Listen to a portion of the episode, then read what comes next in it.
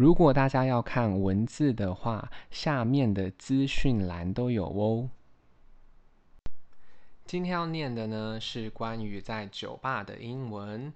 Number one, I want to have a Scotch。我要来杯苏格兰威士忌。Do you like sake？你觉得日本清酒怎么样呢？I would like a light beer。我要一杯淡啤酒。Pour me a glass of beer。给我来杯啤酒，pour 倒酒。Number two, I prefer draft beer。我比较喜欢生啤酒，draft beer 生啤酒。I would like a Scotch with ice。我要来杯冰的威士忌加冰块。Would you like a glass of sherry？你要喝杯雪莉酒吗？Do you want domestic or imported beer？ 你要国产的啤酒还是进口的啤酒呢？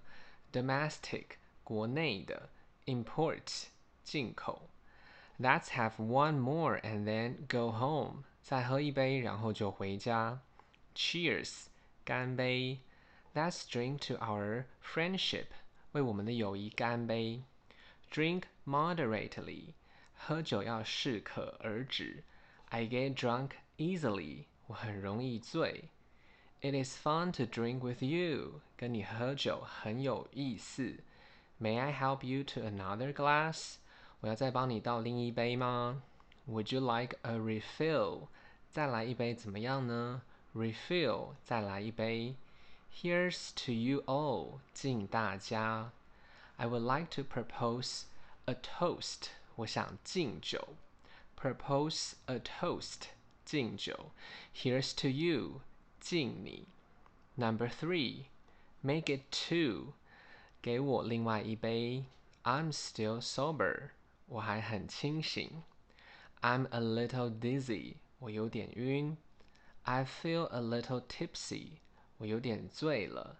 Tipsy，微醺。He is loaded，他已经很醉了。 大家如果有时间的话，再帮我评价五颗星，谢谢收听。